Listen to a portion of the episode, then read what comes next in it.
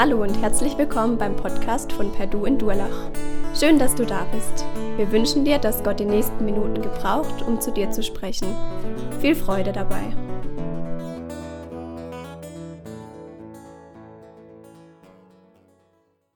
Schön, dass wir heute hier sein dürfen. Spiegelbild unserer Arbeit, wenn ich so reingucke. Sehr schön.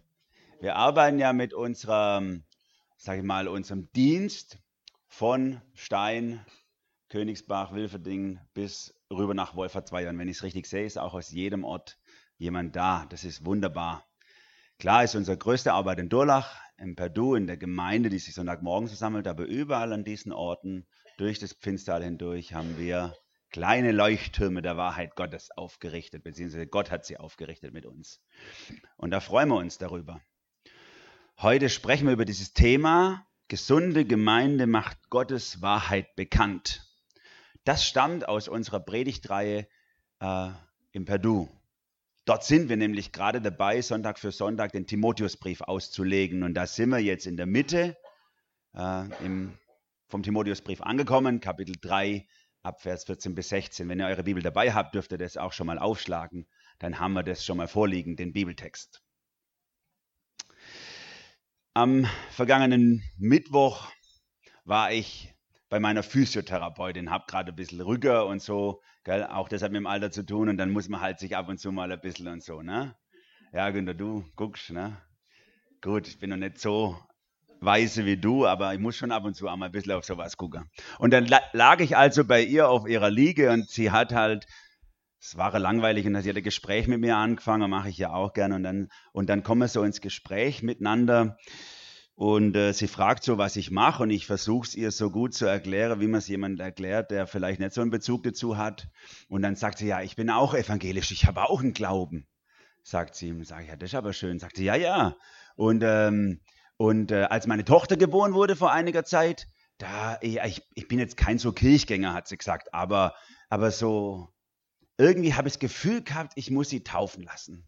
Und dann bin ich zur Pfarrerin gegangen und das war auch ganz unkompliziert. Hat sie gesagt, die wollte mich gar nicht äh, irgendwie verhaften, dass ich in den Gottesdienst kommen muss, sondern die hat mir einfach nur die Taufe gegeben. Und das war gut so, hat sie gesagt. Ich wollte so einen Segen, wollte ich doch meinem Kind auch schon mitgeben. Ne? Aber mehr wollte ich jetzt nicht. So jeden Sonntag in die Kirche, das ist jetzt nichts für mich.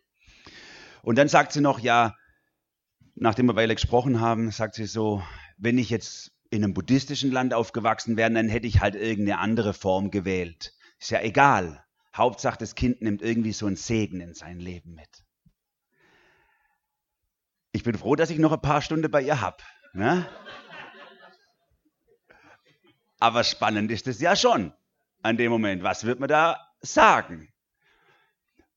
Gesunde Gemeinde macht Gottes Wahrheit bekannt. Ich habe meinen Vorschlag, haben wir nicht dabei gehabt, zufälligerweise. Konnte also nicht derb zurückschlagen, Späßle. Ist natürlich wichtig, hier eine gute, eine gute Beziehungsbasis zu schaffen. Wer bin ich, dass ich das Recht habe, ihr einfach zu sagen, stopp mal, stopp mal, sie liege völlig falsch und die Bibel zweimal um die Ohren schlage. Ja? Sondern ich habe das einfach mal so zur Kenntnis genommen. Interessant.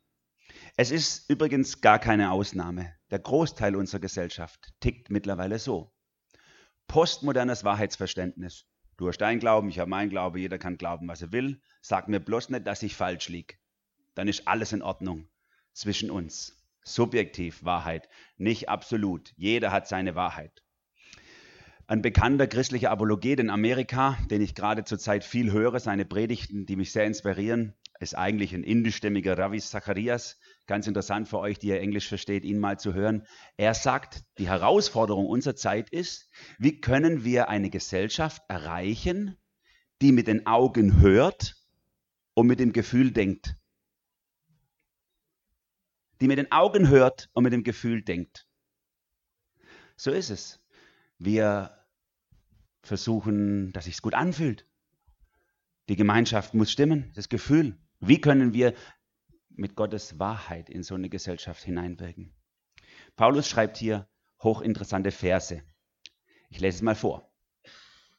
Dies schreibe ich dir, also wir sind im ersten Timotheusbrief, Kapitel 3, Vers 14, dies schreibe ich dir, also dem Timotheus, und hoffe bald zu dir zu kommen. Wenn ich aber erst später komme, sollst du wissen, wie man sich verhalten soll im Haus Gottes, welches ist die Gemeinde des lebendigen Gottes, ein Pfeiler und eine Grundfeste der Wahrheit. Und groß ist, wie jedermann bekennen muss, das Geheimnis des Glaubens. Er ist offenbart im Fleisch, gerechtfertigt im Geist, erschienen den Engeln, gepredigt den Heiden, geglaubt in der Welt, aufgenommen in Herrlichkeit. Die wichtigste Frage, die wir auf dieser Welt stellen muss, ist die Frage, die Pilatus Jesus gestellt hat, kurz vor seiner Kreuzigung. Wie war die Frage? 100 Punkte an Beate, Söllingen hat gewonnen. Was ist Wahrheit? Was ist Wahrheit? Das ist die Frage. Damals hochaktuell und heute auch. Ist hochinteressant, dass sich das erste Jahrhundert nach Christus vom philosophisch-religiösen Umfeld nie wieder danach so geähnelt hat einem Jahrhundert wie unserem jetzt. Wir sind ganz ähnlich heute vom Verständnis, wenn es um Wahrheit geht. Viele Philosophen haben sich an dieser Frage probiert, was ist Wahrheit? Und es gab tausend Antworten bei tausend Leuten. Und wir sind mittlerweile an einer Stelle, wo viele Menschen diese Frage beerdigt haben und haben gesagt, so viele Antworten, das kann keiner lösen. Wir hören einfach auf, darüber nachzudenken. Wie können wir also in der Welt Wahrheit leben? Und sagen, für die es Wahrheit im Sinn der Bibel überhaupt gar nicht gibt. Gesunde Gemeinde macht Gottes Wahrheit bekannt. Wir möchten eine gesunde Gemeinde sein. In Durlach, in Perdu, in jeder Bibelstunde durch das ganze Pfinstal und in jeder Kirche am liebsten und überall soll das gesunde Gemeinschaften, gesunde Gemeinden sein.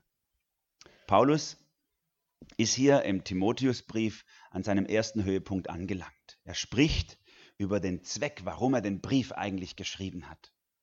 Timotheus.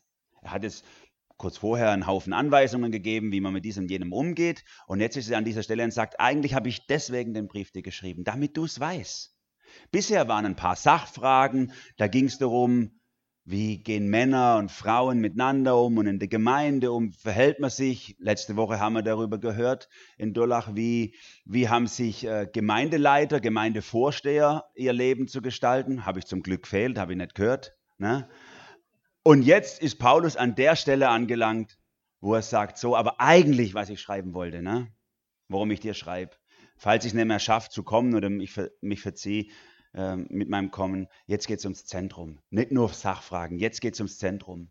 Und dann bespricht er in diesen drei kurzen Versen das Zentrum, einmal im Innenverhältnis, einmal im Außenverhältnis. Er sagt, es ist wichtig, gesunder Gemeinde hat nach innen einen gesunden Glauben und gesunde Gemeinde hat auch nach außen einen gesunden Glauben. Ich habe heute mal die Lutherbibel benutzt als Grundlage, nicht, nicht äh, um es euch leichter zu machen, sondern weil Luther da ein bisschen mehr Struktur drin hat im Text. Normal versuche ich ja einfachere äh, Übersetzung zu nehmen, aber die sind dann doch ein bisschen zu frei. Das ist also der Bibeltext. Ich schreibe dir, hoffe bald zu dir zu kommen. So fängt er hier an. Gesunde Gemeinde, ich nehme jetzt mal das Innenverhältnis, ich habe es so genannt, gesunde Gemeinde wurzelt in Gott. Das ist Innenverhältnis, das ist ein gesunder Glaube. Ich, die schreibe ich dir, hoffe bald zu dir zu kommen, wenn ich aber erst später komme, sollst du wissen, wie man sich verhalten soll im Haus Gottes, welches ist die Gemeinde des lebendigen Gottes, ein Pfeiler und eine Grundfeste der Wahrheit. Ganz interessant, wie Paulus hier drin sowohl statische Elemente als auch dynamische hat. Statisch, Pfeiler, Feste, Fundament, ne? da schlägt bei manchen das Herz höher. Ne? Das brauchen wir. Ne? Und auch dynamische. Er sagt, wir haben einen lebendigen Gott. Der ist nicht einfach nur eine Lehre, ein Bekenntnis, sondern er ist was Lebendiges. Wahrheit, das ist für Paulus diese Aussage. Wahrheit die feststeht, braucht eine tiefe Verwurzelung in einer lebendigen Gottesbeziehung. Ansonsten ist der Vorschlaghammer, den wir dabei haben. Eine lebendige Gottesbeziehung. Dann kann die Gemeinde ein Leuchtturm und ein Bollwerk sein für Wahrheit. Wir Frommen, wir sind ja in der Gefahr, in der Gefahr auf zwei Seiten vom Pferd zu fallen.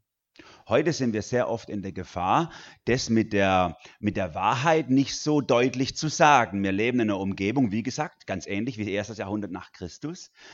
Da darf man nicht so laut schreien, nur Jesus der Weg. Ne? Und deswegen sind wir auch sehr leise geworden bei diesen Dingen.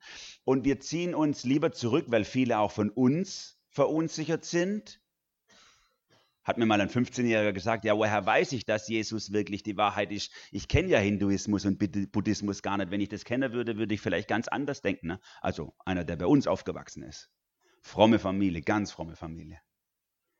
Wir sind selber verunsichert über die Frage, was ist eigentlich Wahrheit, dass wir eher uns zurückziehen auf eine emotionale Beziehung zu Jesus. Hauptsache, ich fühle mich gut und Musik und Lobpreis und Worship und, und, und, und einfach so eine Beziehung zu Jesus zu haben und ich habe der Herr Jesus so lieb und er liebt mich und die Wahrheitsfrage, oh, damit sollen sich die Theologen befassen oder so, ne? das ist jetzt für mich, ich will an niemand ärgern.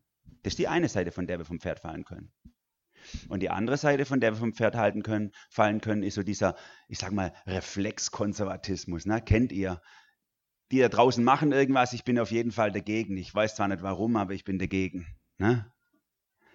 Dass wir an der Wahrheit festhalten, an einem Bekenntnis und dass unsere Beziehung zu Gott überhaupt gar nichts an Dynamik hat, an Liebe, an Innigkeit, sondern es ist nur eine Lehre, es ist nur ein Glauben, den ich bekenne, ohne Beziehung. Bei Paulus könnt ihr das wunderbar hier studieren, wie das für ihn ausgewogen ist. Er spricht von der Säule, von dem Fundament, von der Wahrheit und er spricht davon, dass er Gott im Alltag erlebt. Er ist der lebendige Gott erfahrbar heute, hier im Alltag. Und da habe ich mich schon gefragt, sind unsere Versammlungen, unsere Gottesdienste und Bibelstunden und Hauskreise und Jugend- und Teenie-Kreis, sind es so Orte, wo genau das auch erlebbar ist? Wo Menschen, die dorthin kommen, auf jeden Fall spüren, hier wird Gottes Wahrheit auf den Leuchter gehoben, wir verstecken das nicht. Was wahr ist, muss wahr bleiben. Aber gleichzeitig ist Gott erfahrbar und erlebbar die Leute erleben was mit Gott. Gott ist ein lebendiger Gott, heute noch genauso wie damals und wird nicht einfach nur bekannt als Lehre. Sind unsere Gemeinden und Gemeinschaften genauso? In Durlach ist mir das aufgefallen bei den unseren Gottesdiensten, als wir vor über zehn Jahren begonnen haben, äh, stärker dafür zu werben, Zeugnisgottesdienste zu haben. Also wo wir miteinander dann während dem Gottesdienst auch eine Zeit eingeplant haben, wo Menschen äh, erzählen durften, was sie mit Gott erleben. Das war manchmal ganz schön schwierig, das auszuhalten am Anfang, weil da kam niemand. Oder die immer gleichen zwei Frauen, die immer das ähnliche Sachen erlebt haben mit Gott. Ne? Da habe ich schon mal gedacht, erleben wir eigentlich was mit Gott? Und heute, zehn Jahre später oder über zehn Jahre später, ähm, also wir haben es gerade neulich wieder gehabt bei uns in der Gemeinde, also dann müssen wir die Leute auch erinnern daran, dass sie sich so kurz halten, dass die anderen auch eine Chance haben, zu was zu erzählen. Na, ist doch schön, ist doch super, schönes Problem. Wir können Gott erleben im Alltag. Und Paulus will das dem Timotheus weitergeben. Halte das fest, die Wahrheit in der lebendigen Gottesbeziehung gewurzelt. Er sagt, ich habe die Hoffnung, bald zu dir zu kommen. Vielleicht haben die Epheser, das war die Gemeinde, die Timotheus geleitet hat, äh, ihm vorgeworfen, der Paulus wird immer was versprechen und wird es nicht halten. Deswegen sagt er, ich habe schon die Hoffnung zu kommen bald, aber falls es nicht klappt, man weiß ja nie, Wetter und so, deswegen schreibe ich es jetzt halt schon mal, ne, dass du es weißt. Ganz toll, wie Paulus sich darum bemüht, dass sein Schüler, der Timotheus, wirklich weiß, wie er als Christ leben soll. Großes Beispiel für euch ältere Geschwister. Ne? Also ihr kennt es ja, äh, Uhu, ne? das seid ihr, unter 100. Uhu, unter 100. Also alle unter 100-Jährigen zuhören. Gott hat euch zwei Hände gegeben. Wisst ihr warum? Nicht damit ihr Küche putzen könnt, sondern zwei Hände gegeben, damit ihr zwei Leute an eure Hände nehmt, die ihr begleitet in ihrem Glaubensleben. Jeder von euch, wo zwei Hände noch hat, darf zwei Menschen durchs Leben begleiten, so wie der Paulus den Timotheus begleitet. Und sagt, ich komme bei dir vorbei, ich will es dir persönlich sagen, aber ich schreibe es schon mal, weil es mir so wichtig, dass du Bescheid weißt, was es in der Nachfolge mit Gott zu erleben gibt. Was nun soll Timotheus lernen, sagt Paulus. Was ist so wichtig? Hier spricht Paulus vom Verhalten. Du sollst wissen, wie man sich verhalten soll im Haus Gottes. Und er bezieht sich auf das, was wir bisher hatten im Timotheusbrief, die ersten Kapitel.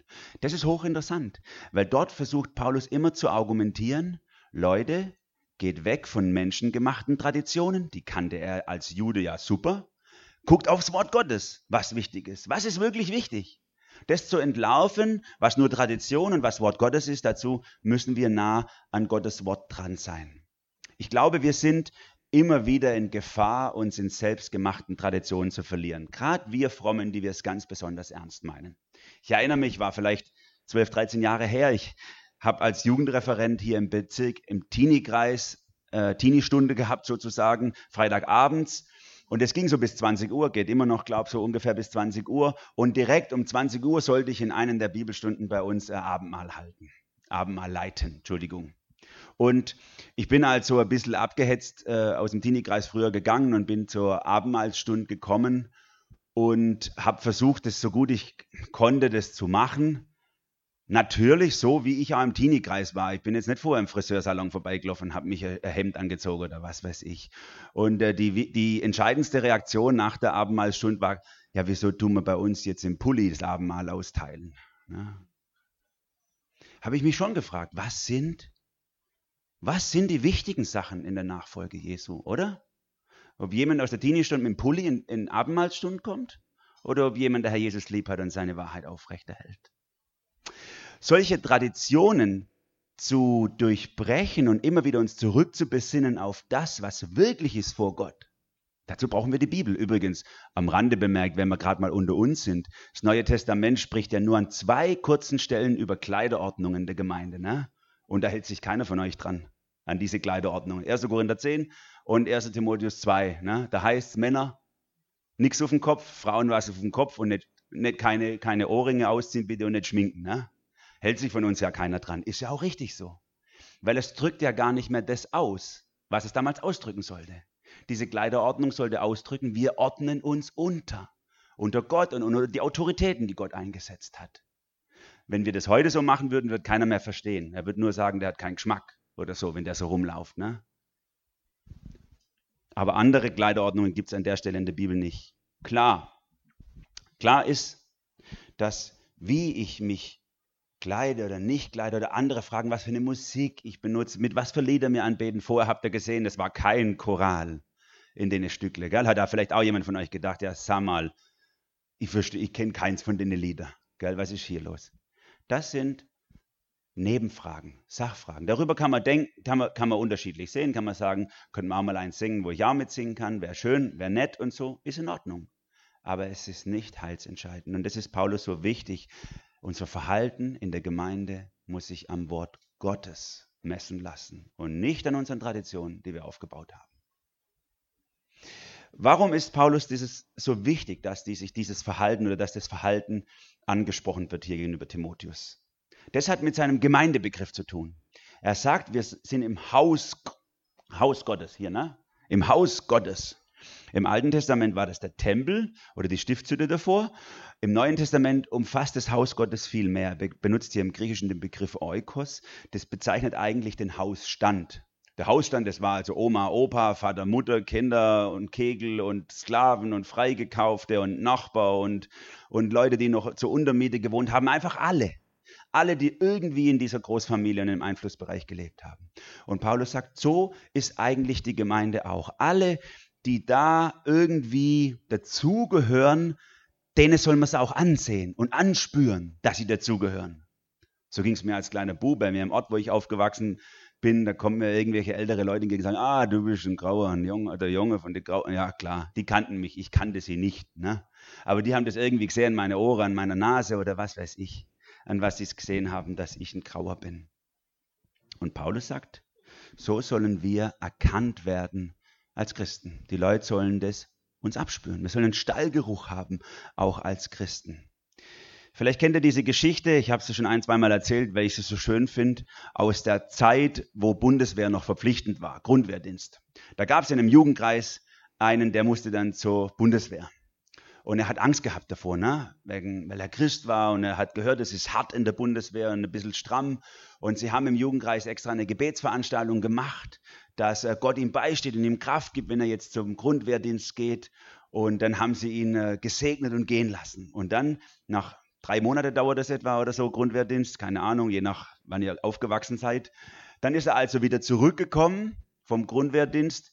Das erste Mal durfte heim und ist in den Jugendkreis gekommen. Und die wichtigste Frage der Leute im Jugendkreis war natürlich, und wie ist der Gang? Was ist, was ist passiert? Erzähl, erzähl. Und dann sagt er, oh, gut gegangen, keiner hat was gemerkt. Das ist bitter. Das ist bitter, wenn keiner was merkt. Mein Vater hat zu meinen Geschwistern gesagt, wenn er jemals zur Bundeswehr geht, das Erste, was er macht, ist die Bibel aus dem Rucksack raus und auf den Nachttisch legen. Am ersten Abend, sonst macht er es nicht mehr. So hat er es ungefähr gesagt. Keiner hat was gemerkt. Paulus sagt, es ist so entscheidend, dass die Menschen merken, dass wir Christen sind. An dem, wie wir in unserem Hausstand, in unserer Gemeinde, in unserer Gemeinschaft miteinander umgehen oder leben. Warum ist es Paulus so wichtig? Das hat was mit dem Gemeindebegriff zu tun. Er spricht hier von der Gemeinde, zum zweiten Mal im Timotheusbrief von der Gemeinde. Dieser Begriff, den er hier benutzt, den hat er geklaut eigentlich aus der Umwelt. Ekklesia im Griechischen. Wörtlich übersetzt würde man sagen, herausgerufen. Man ruft jemand irgendwo heraus. Und das waren eigentlich die wahlberechtigten Männer im Ort. Also, wenn es dann irgendwie, ich sage jetzt mal Ephesus, was zu entscheiden gab, dann ist ein Bote durch Ephesus gegangen und hat die Leute herausgerufen. Alle, das waren nochmal nur die Männer, wahlberechtigte Männer, die also frei waren und nicht versklavt waren, das waren eigentlich gar nicht so viele in so einem Ort. Ne? Man, man, man rechnet, in der Zeit von Paulus waren etwa die Hälfte aller römischen Bürger Sklaven, nur dass ihr eine Vorstellung habt, wie viele das waren. Ne? Und also die, alle wahlberechtigten Männer, die frei waren und was zu sagen hatten, die wurden herausgerufen, haben sich dann auf dem Marktplatz versammelt und dann kam der Bürgermeister und sie haben gemeinsam dann die Entscheidungen getroffen, so vor, vordemokratische Stufe, sage ich mal, damals. Und Paulus benutzt diesen Begriff und sagt, das seid ihr als Gemeinde. Gott ruft euch raus aus eurem Ort, aus eurer Ortschaft und sagt, ihr seid die Stellvertreter für diesen Ort mit eurem Hauskreis, eurer Bibelstunde, eurer Gemeinschaft, eurer Gemeinde, eurem Jugendkreis. Ihr seid die Stellvertreter für diesen Ort. Ihr sollt in diesem Ort eine Gegenkultur zur Welt entwickeln, um, ja, um Gottes Herrschaft aufzurichten oder zu leben in diesem Umfeld. Ganz interessant auch der, am Rande gesagt hier, dass Paulus viel weniger vom individuellen Christsein spricht als von Gemeinde. Wir sind ja heute so getickt, äh, getaktet, es geht darum, dass ich und mein Herrn Jesus, ne, ich und mein Herrn Jesus, und meinen es ganz gut. Bei Paulus war es die Gemeinde und der Herr Jesus. Ne? Glaube geschieht in der Gemeinschaft. Vor allem, und die Gemeinschaft miteinander ist ein Leuchtturm und nicht der Einzelne ist so super wichtig, nimmt sich so super wichtig. Also das ist das eine, dass Paulus sagt, wir sollen ähm, uns so verhalten, dass man merkt, dass wir Christen sind, weil wir auch rausgerufen sind aus der Welt. Und zweitens sagt er, wir sollen erkannt werden als Christen, weil wir dazu berufen sind, die Wahrheit Gottes, für die Wahrheit Gottes einzustehen. Und da benutzt der Paulus ein ganz schönes Bild hier. Er nimmt hier den Pfeiler, er sagt, ihr seid ein Pfeiler und eine Grundfeste der Wahrheit. In Ephesus stand damals eins der sieben Weltwunder, ne? der Artemis-Tempel. 127 Pfeiler haben das Dach getragen. Jeder Pfeiler mit Juwelen und Gold geschmückt. Jeder Pfeiler eine Spende von irgendeinem König auf der Welt, der seine, die, die Artemis huldigen wollte. Und Paulus, der wusste, dass Timotheus ja jeden Tag an dem Ding vorbeiläuft. Der hat gesagt, ihr als Gemeinde seid der Pfeiler Gottes in dieser Welt. Ihr tragt die Wahrheit Gottes, ihr haltet sie aufrecht. An euch sieht die Welt, dass Gott wahr ist.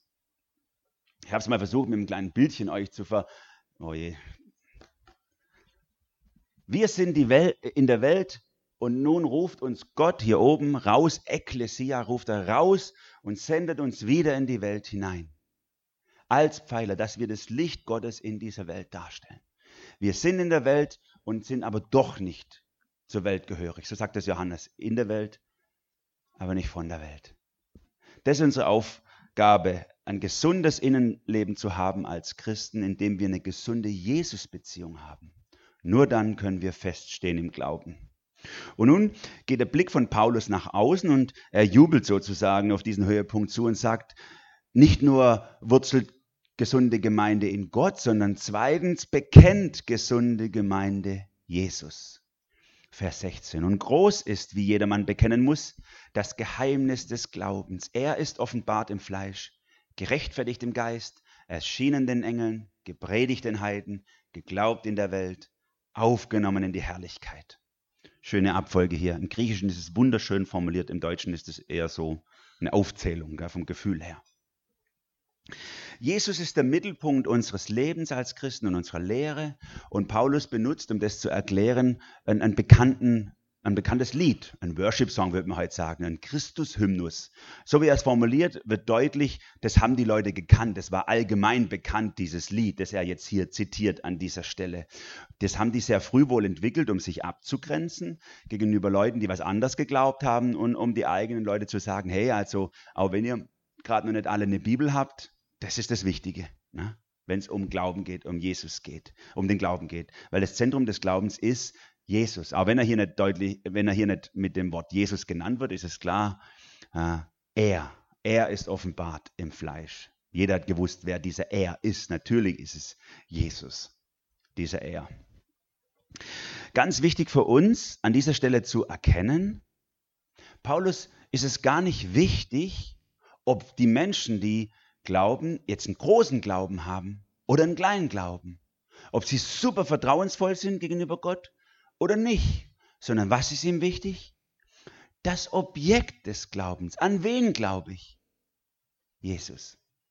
Tim Keller, ein Pastor in, in, New York, hat dazu ein schönes Bild gefunden. Er hat gesagt, stellt euch vor, zwei Geschäftsleute gehen auf eine Reise.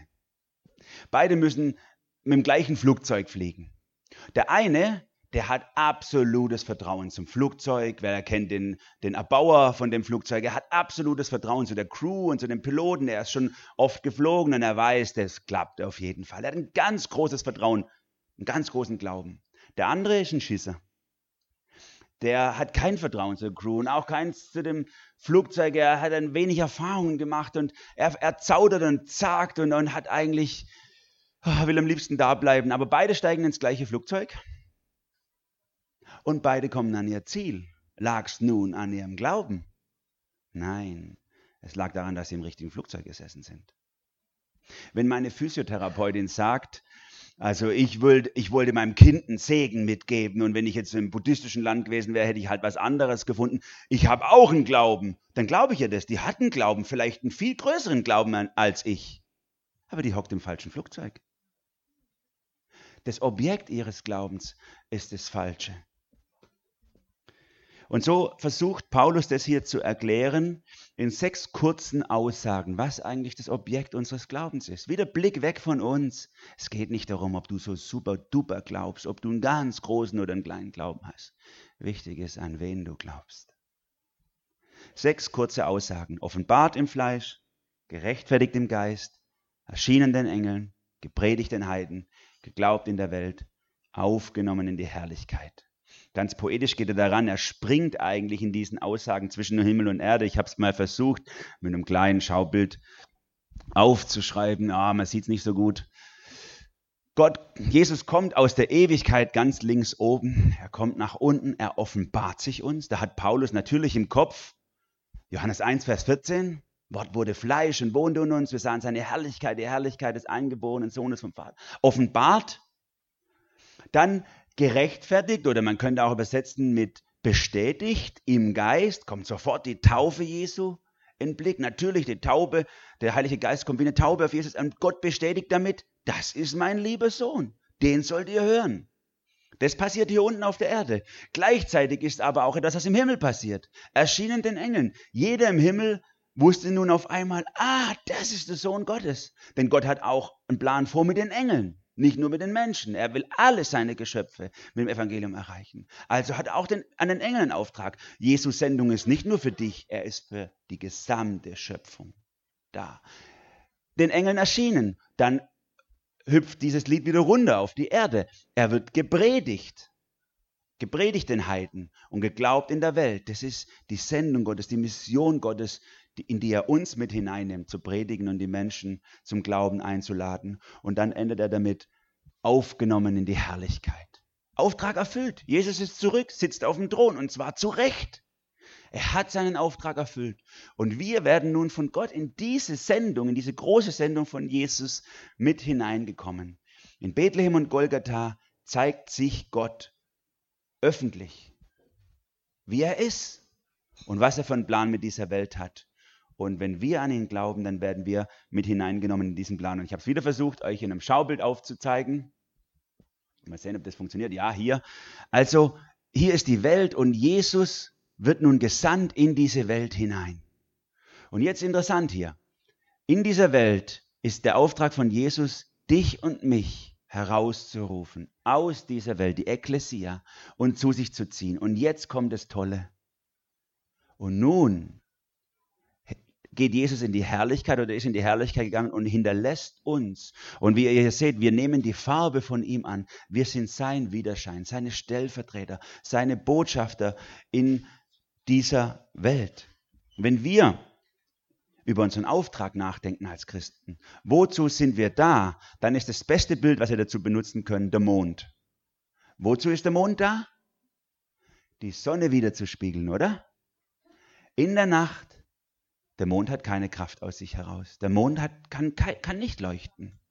Aber er widerspiegelt die Kraft und das Licht der Sonne. Und das ist unser Auftrag, mit dem Gott uns in dieser Welt lässt. Und damit möchte ich zum Schluss kommen. Stellt euch vor, folgende Situation. In eurer Gemeinde, in eurer Gemeinschaft vor Ort, wo ihr verwurzelt seid, lebt eine alleinerziehende Mama mit einem kleinen Bub. Der Mann ist gestorben oder weggelaufen, alles möglich. Sie ist allein mit ihrem Bub und sie liebt diesen Kerle. Und sie investiert alles, was sie hat, in diesen Kerle. Sie arbeitet, nimmt noch eine Putzstelle neben dran, neben ihrer normalen Arbeit und versucht ihm alles, alles zu finanzieren auf dem Weg, dass er studieren kann, dass er einen guten Abschluss macht, dass er es schafft. Gleichzeitig aber nicht nur finanziell, sie versucht auch ihm alles beizubringen, was ihr wichtig ist.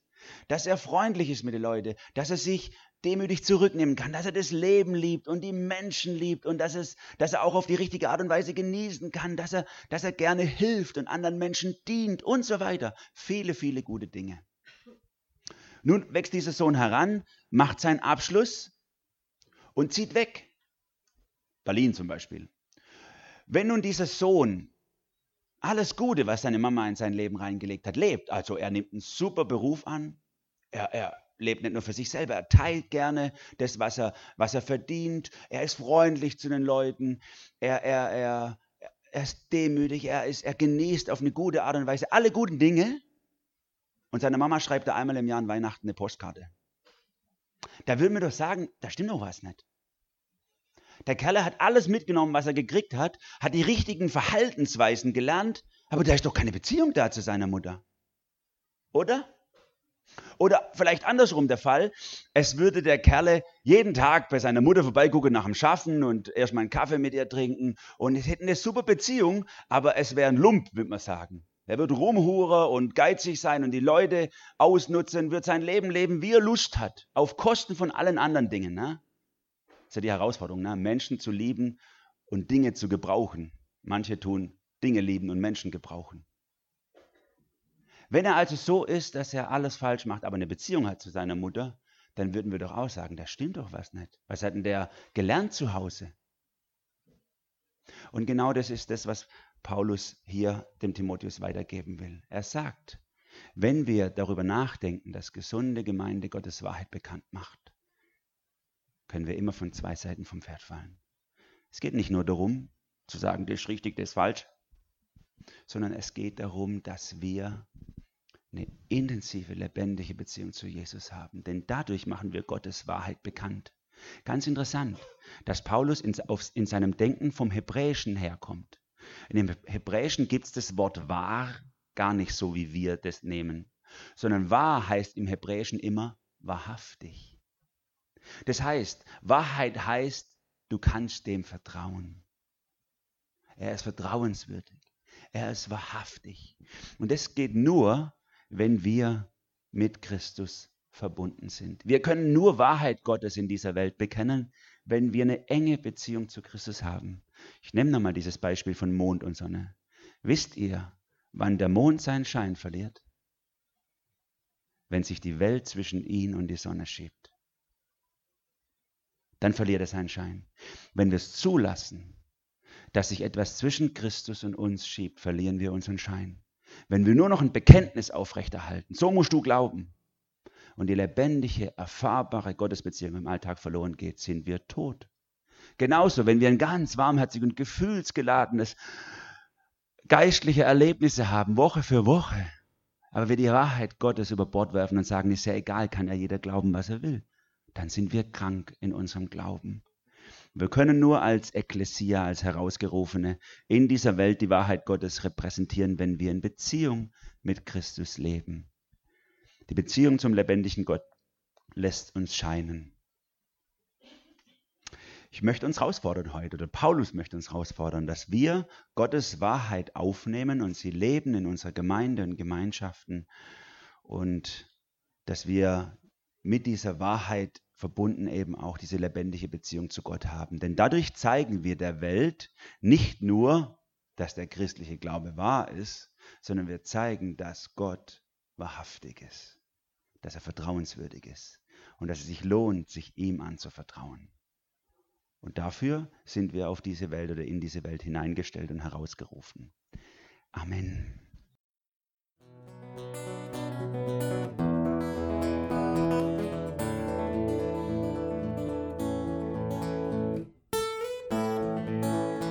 Wir hoffen, der Podcast hat dir weitergeholfen. Falls du noch Fragen hast, besuche gerne unsere Homepage unter www.per-du.church. Hier findest du alle wichtigen Infos zur Gemeinde und zum Glauben. Tschüss und bis zum nächsten Mal.